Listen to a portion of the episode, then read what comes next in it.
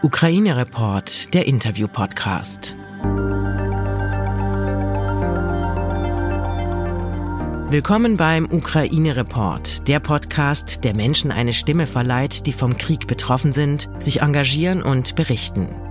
Hier kommen Geflüchtete genauso zu Wort wie Menschen, die noch im Land sind. Helfende erzählen aus erster Hand, genauso wie Journalistinnen und Angehörige in Deutschland und Europa. Die Menschen beschreiben aus ihrer Perspektive Erfahrungen, die sie selbst erlebt haben. Es sind ihre Geschichten, die wir hier teilen wollen. Triggerwarnung. Die Erlebnisse, die hier geschildert werden, berichten von dem unfassbaren und realen Leid, das ein Krieg verursacht.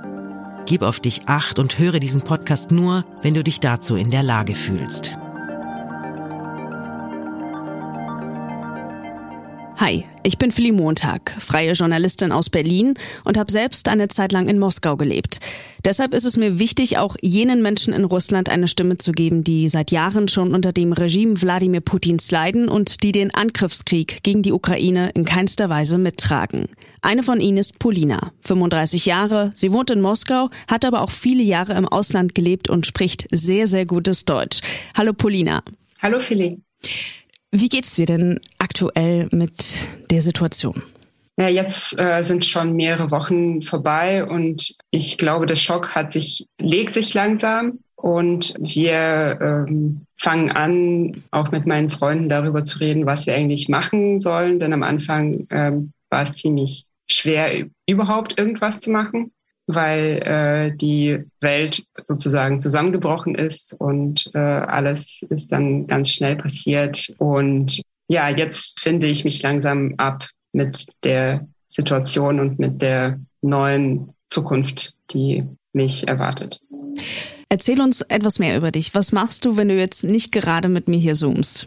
Ich komme aus Moskau, lebe auch hier und bin seit hm, knapp zehn Jahren, vielleicht acht Jahren Projektmanagerin von verschiedenen Bildungsprojekten und auch ähm, Kulturprojekten, habe Festivals gemacht, Konzerte, viele internationale Projekte, internationale Konferenzen, habe sehr viele Ausländer nach Moskau gebracht, aus dem Kulturbereich vor allem, aber auch aus dem Wirtschaftsbereich. Und in den letzten zwei Jahren war ich bei einer privaten Uni und habe dort eine Abteilung für Spezialprojekte geleitet, habe aber gerade vor drei Wochen gekündigt als das Ganze anfing. Hatte vor, einen kurzen Sabbatical zu machen, aber jetzt ist nichts mehr draus geworden. Und gab es dann einen Zusammenhang zwischen deiner Kündigung und der Invasion Russlands in die Ukraine? Nein, es hatte keinen direkten Bezug, aber es hatte schon einen Bezug zu der generellen Situation in Russland. Ich habe eine Abteilung geleitet, die auch große B2B-Projekte, aber auch B2G-Projekte, also wir hatten äh, mit verschiedenen staatlichen äh, Institutionen zusammengearbeitet und ich wollte das nicht mehr machen. Nicht wegen Zensur. Wir hatten ein paar Probleme bei meinen Projekten mit der Zensur, aber ich, es war mein Prinzip, dass ich das nicht mache und ich habe immer versucht, mich dagegen zu wehren. Es hatte immer geklappt. Aber es gibt auch viele formelle Probleme äh, in Russland, wenn man mit der Regierung zusammenarbeitet, auch wenn die Projekte nicht politisch sind. Es ist irgendwie auch formell ganz schwer und ähm, man bekommt oft Probleme mit dem Gesetz und so weiter. Und außerdem sind es auch Leute, mit denen man nicht so gerne zusammenarbeitet. Mm, als ich mit dir Kontakt aufgenommen habe, hast du mir auch geschrieben, dass du in den vergangenen Jahren in verschiedenen Menschenrechtsorganisationen gearbeitet hast. Wie sah die Arbeit aus? Was hast du da konkret gemacht? Mhm. Also nicht richtig gearbeitet, sondern mich freiwillig engagiert. Seit 2013 war ich bei Golos ganz viel. Das ist eine Organisation, die sich mit der Wahlbeobachtung beschäftigt. Und ich war Wahlbeobachterin bei vielen Wahlen. Und ich bin immer noch Mitglied der Wahlkommission. Und jetzt, seit der Krieg angefangen hat, äh, ich bin jetzt freiwillig bei einer Organisation dabei, die Menschen hilft, die festgehalten wurden bei verschiedenen äh, Protesten oder Demos. Aber jetzt wird man eigentlich für alles festgenommen. Also ich wurde äh, persönlich festgenommen vor einer Woche dafür, dass ich ein grünes Band an die Laterne dran gebunden habe und äh, wurde jetzt auch verurteilt und muss eine Strafe zahlen dafür. Kurze Frage, wofür steht das grüne Band? für Frieden gegen den, den, Krieg. Das war irgendwie so ein Flashmob. Äh, ich weiß gar nicht, wer das sich ausgedacht hat. Irgendwann habe ich irgendwo gesehen, ja, wir brauchen irgendein Zeichen für die Protestbewegung. Und äh, Grün wurde gewählt, weil es irgendwie auch so eine Friedensfarbe ist wie, wie weiß. Und die Polizei weiß das jetzt auch. Deshalb wird man festgenommen. Leute werden festgenommen für Posts oder für wenn jemand mit einem Plakat oder sogar wenn jemand sich mit einem leeren Papierblatt auf die Straße stellt, dann äh, wird man auch festgenommen. Weißt du schon, mit welcher Strafe du zu rechnen hast? Ja, das sind 20.000 Rubel. Sind umgerechnet in Euro, kannst du das grob überschlagen? Also vor, vor dem Krieg, früher wären das 250 Euro gewesen. Jetzt sind es 150 oder 100. Kannst du dir jetzt auch nach deiner Verurteilung vorstellen, weiterhin gegen den Krieg zu demonstrieren? Also jetzt werde ich ganz ehrlich sein, jetzt direkt würde ich nicht auf die Straße gehen. Äh, aus dem einfachen Grund, dass wenn man zweimal verurteilt wird nach dem ähm, Paragraphen, den ich hatte, dann bekommt man eine Haftstrafe. Und ich möchte keine Haftstrafe. Und außerdem war die Polizei auch bei meinen Eltern zu Hause, aber die war auch schon vor einem Jahr mehrmals, hat nach mir gesucht, weil ich dort gemeldet bin und mich stört es total. Einerseits bin ich irgendwie etwas ruhiger, weil ich nicht dort wohne, wo ich gemeldet bin. Und dass, wenn sie kommen, sie mich nicht irgendwie festnehmen können oder sie wissen nicht, wo ich wohne. Andererseits, wenn ich weiß, dass meine Eltern mehrmals von der Polizei besucht werden, ausgefragt werden, angerufen werden, irgendwie nachts oder so, das stört mich sehr, weil meine Eltern sind auch nicht die jüngsten Menschen und Sie ertragen es auch ganz schwer, das Ganze, was jetzt passiert. Und deshalb macht die Polizei das auch. Die, sie wissen, dass, dass die Leute aufhält, wenn sie an ihre Familien denken. Dein Fall zeigt ja eindeutig, dass jegliche Form des Protests ja, unterdrückt wird. Gibt es denn eine Art Protest im Stillen, also ohne dass die Regierung direkt etwas davon mitbekommt, so eine Art Underground-Szene, die sich da organisiert? Naja, also im Prinzip ist alles, was jetzt irgendwie organisiert werden kann, muss es underground passieren, weil es gibt ja jetzt auch ein neues Gesetz, das äh, extra verabschiedet wurde für diese Situation, dass man auch mit viel strengeren Strafen rechnen muss. Bis zu 15 Jahren Haft für die Diskreditierung der russischen Armee oder sowas. Und wenn man öffentlich irgendwelche Aktionen annonciert, dann muss man auch mit viel härteren Strafen rechnen. Und seit gestern ist auch äh, Instagram und Facebook geblockt, aber wir nutzen mittlerweile alle VPN. Also wir haben nicht so viele äh, Möglichkeiten jetzt zu kommunizieren, außer ähm, Messengern oder so. Welche Messenger nutzt ihr da? Telegram ist unser alles. Da äh, bekommt man Informationen und da kommuniziert man auch. Also auch Nachrichten lese ich in Telegram-Kanälen, auch auf Webseiten oder in Apps. Die viele Webseiten sind eben nur über VPN zugänglich, aber das habe ich eigentlich immer an. Heute gab es aber eine Nachricht, dass äh, mehrere VPN-Server geblockt werden, eben weil sie Zugang zu verbotenen Informationen geben. Aber ich glaube nicht, dass man alle VPN-Server blocken kann. Es wurde ja schon versucht, vor ein paar Jahren überhaupt Telegram zu blocken nichts hat funktioniert, weil dann gleich so viele Proxys oder so äh, angeboten wurden und so weiter. Und dann haben sie es gelassen. Es gab viele Gespräche darüber in den ersten Tagen, dass wir äh, überhaupt kein Internet mehr haben. Davor habe ich auch tatsächlich richtig Angst, wenn das Internet abgeschaltet wird. Aber das wäre das wäre ein Selbstmord für den Staat auch, weil naja, das, alle, das, was jetzt passiert, ist auch ein Selbstmord für, für den russischen Staat. Ich kann, jetzt kann ich eigentlich alles vorstellen. Und ähm, das Einzige, was wir jetzt versuchen, ist irgendwie die äh, ein paar freien Medien zu unterstützen, die es noch gibt. Es sind für wirklich ganz wenige. Ansonsten eben Leuten zu helfen, die äh, festgenommen wurden oder die so brav sind, dass sie irgendwas unternehmen wollen. Wie schaffen es denn die wenigen unabhängigen Medien, die es noch gibt in Russland, ihre Arbeit trotz der staatlichen Restriktionen fortzusetzen? Das größte Medium wahrscheinlich, was noch funktioniert, ist Medusa. Aber Medusa sitzt in Riga schon seit über fünf Jahren, glaube ich.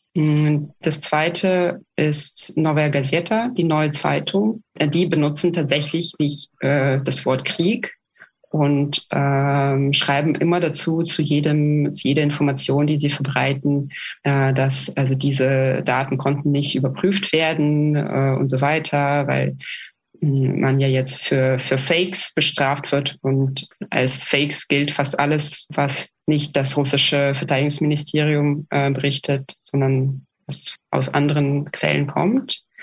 Und irgendwie können sie noch arbeiten. Es ist immer so, in Russland in den letzten Jahren war es immer so, dass man nie richtig weiß, wen es trifft und warum es gerade den trifft und den anderen nicht.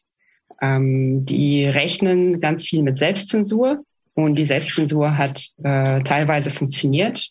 Also zum Beispiel der größte Fernsehsender, äh, unabhängige Fernsehsender bei uns, äh, Dorscht heißt es, die haben selbst entschieden, dass sie eine Pause einlegen, weil sie nicht wissen, wie sie berichten sollen und wie sie eben Bilder zeigen können, die nicht von dem russischen Verteidigungsministerium verbreitet wurden. Ähm, aber andere Medien wurden brutal zugemacht, wie zum Beispiel Echo Moskaus. Das ist richtig tragisch, auch für mich, weil Echo Moskaus ist das Radio, mit dem wir alle eigentlich aufgewachsen sind und wo wir unsere politische Bildung bekommen haben und so weiter, weil die, die sind seit über 30 Jahren, da haben sie gearbeitet und ja, und jetzt wurden sie einfach innerhalb von zwei Tagen zugemacht, mussten ihre Räumlichkeiten räumen, alles. Und Norweger Gazeta, keine Ahnung, warum, warum sie jetzt bislang nicht so gemacht wurden.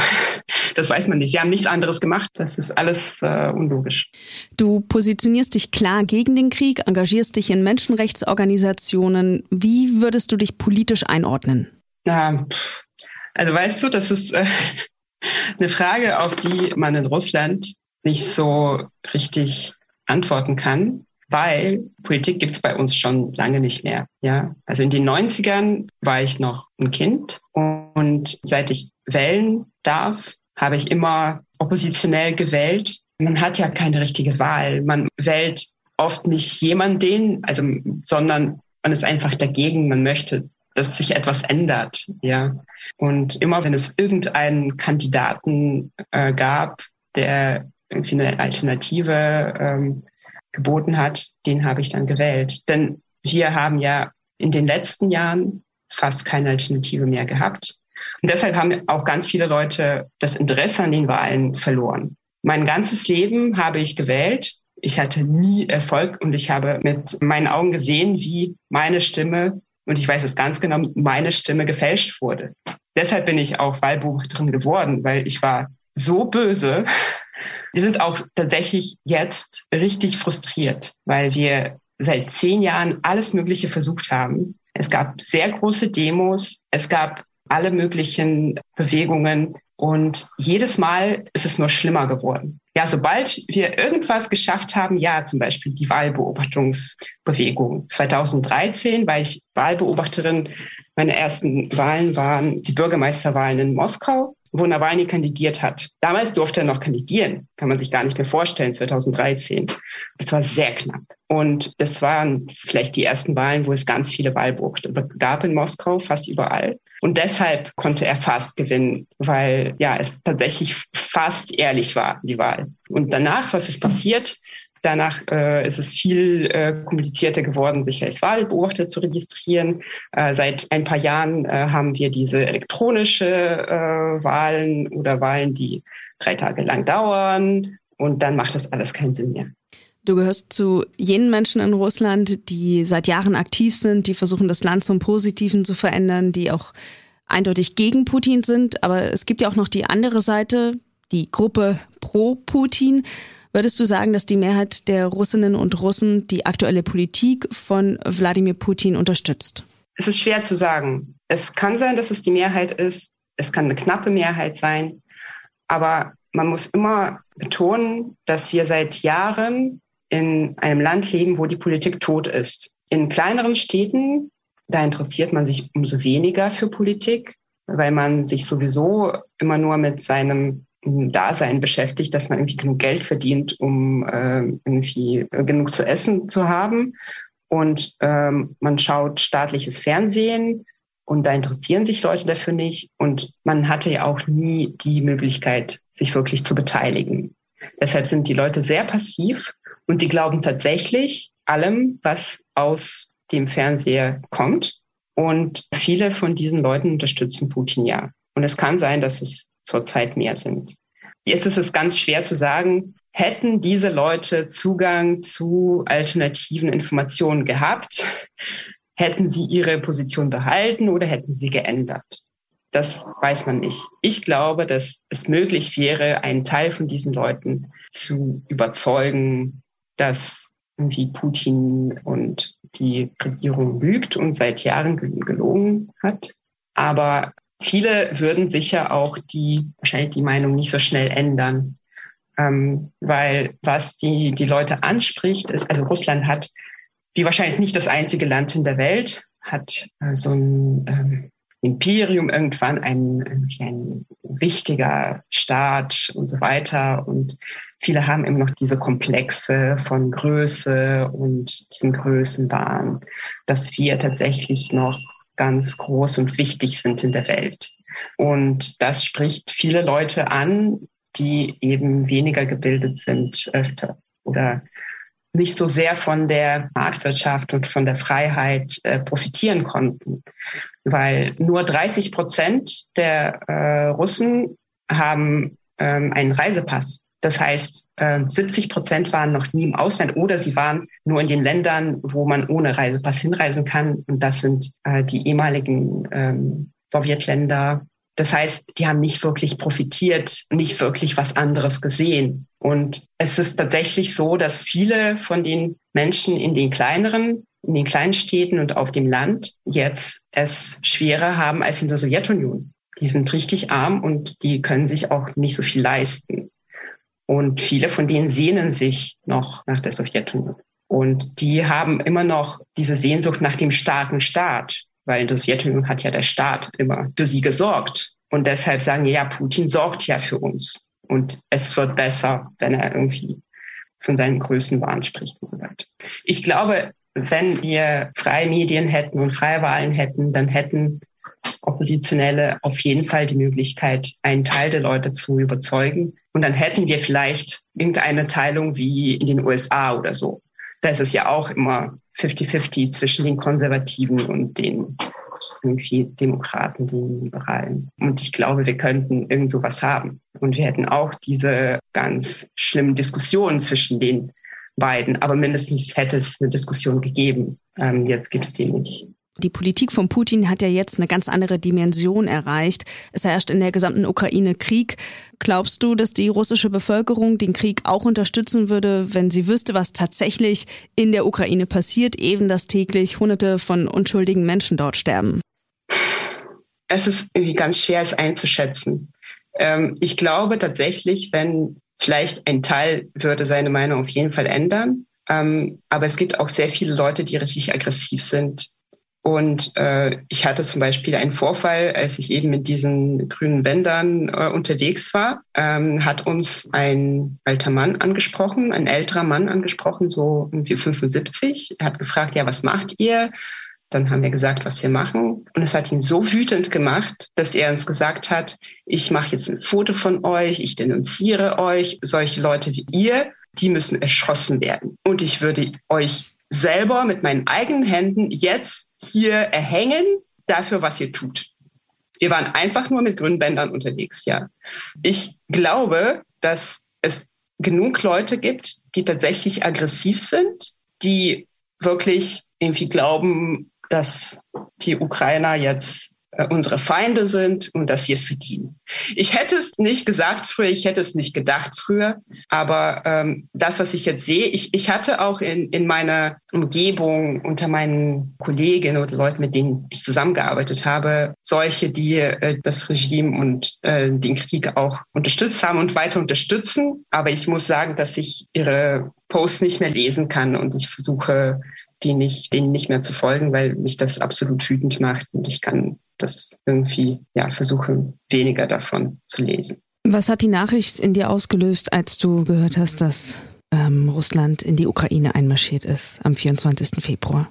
Ja, meine Welt ist zusammengebrochen. Ich glaube, die ersten, die erste Woche habe ich Tag ein, Tag aus geheult und wir haben uns alle gefragt, warum haben wir das nicht erwartet? Keiner hat es geglaubt. Es gab ja diese Gespräche über den Krieg seit einem Monat oder so davor. Wir alle haben das gelesen und gedacht, ach Quatsch, das wird nie passieren. Das kann nicht wahr sein. Das ist irgendwie so ein Blödsinn. Das wird er nicht machen.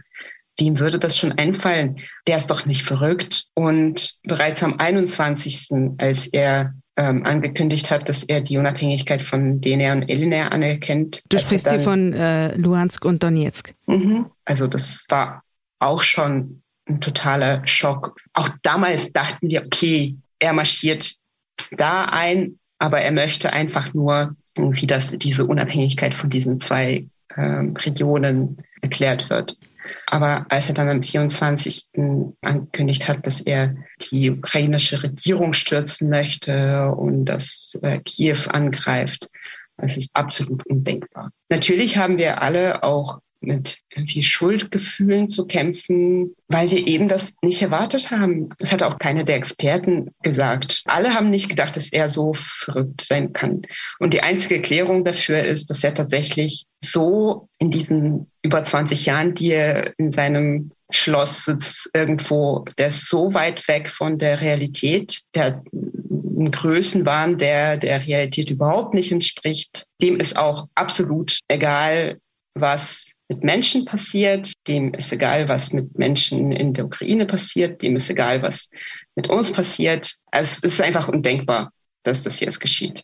Hast du selbst äh, Freunde, Bekannte, Familie in der Ukraine? Nein, habe ich nicht. Meine Mutter ist in der Ukraine geboren und ihre Familie hat dort gelebt, als sie ein Kind war. Aber sie sind, haben die Ukraine verlassen, auch schon vor vielleicht 20 Jahren oder so. Aber ich habe viele Freunde, die eben Familie dort haben oder die Bekannte dort haben. Natürlich erzählen sie auch, wie es denen dort geht oder was sie erleben musste. Ich habe einen Bekannten, der, der eine Freundin dort hat, die sechs Leute aus ihrer Familie verloren hat bereits.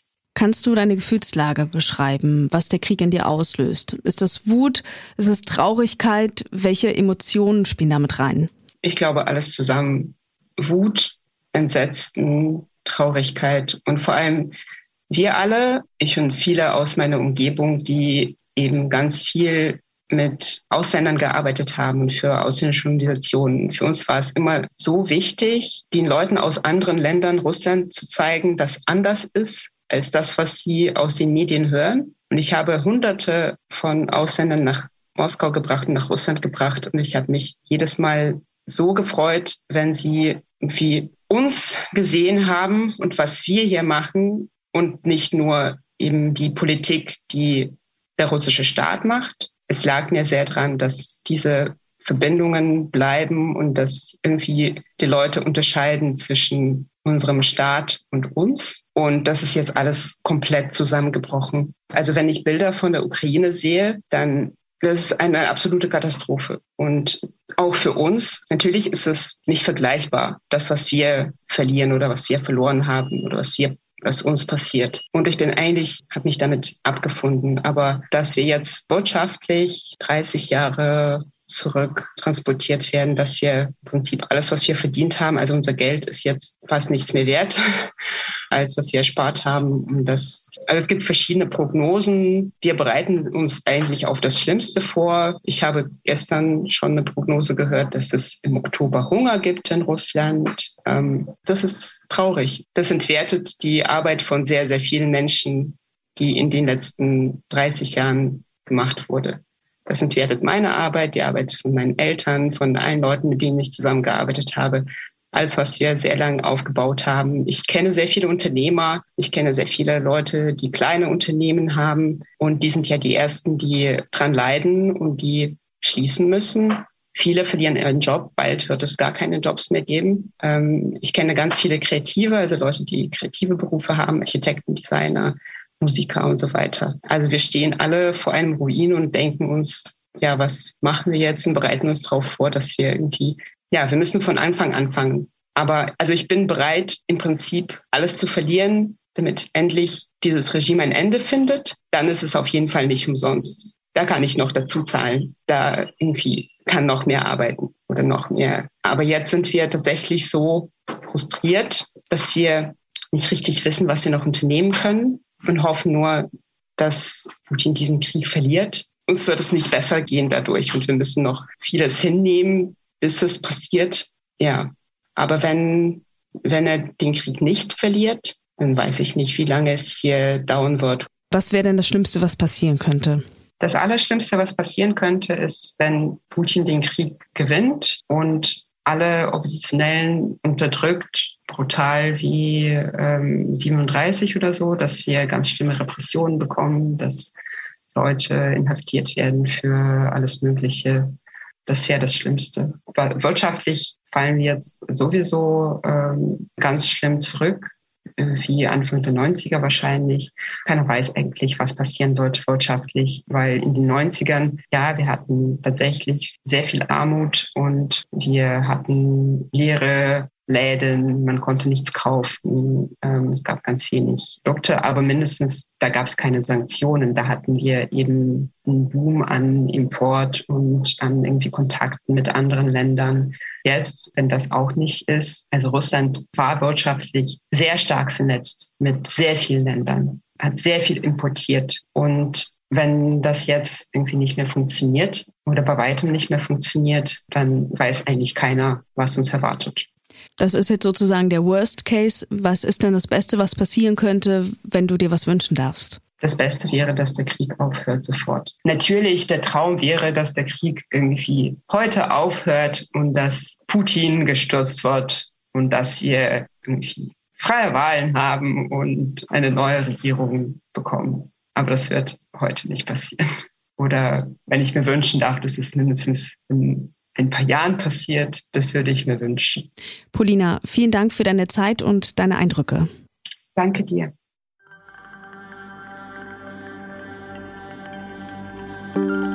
Wenn du etwas tun möchtest, dann informier dich bei renommierten Organisationen. Dort findest du Anregungen, wie du dich engagieren kannst.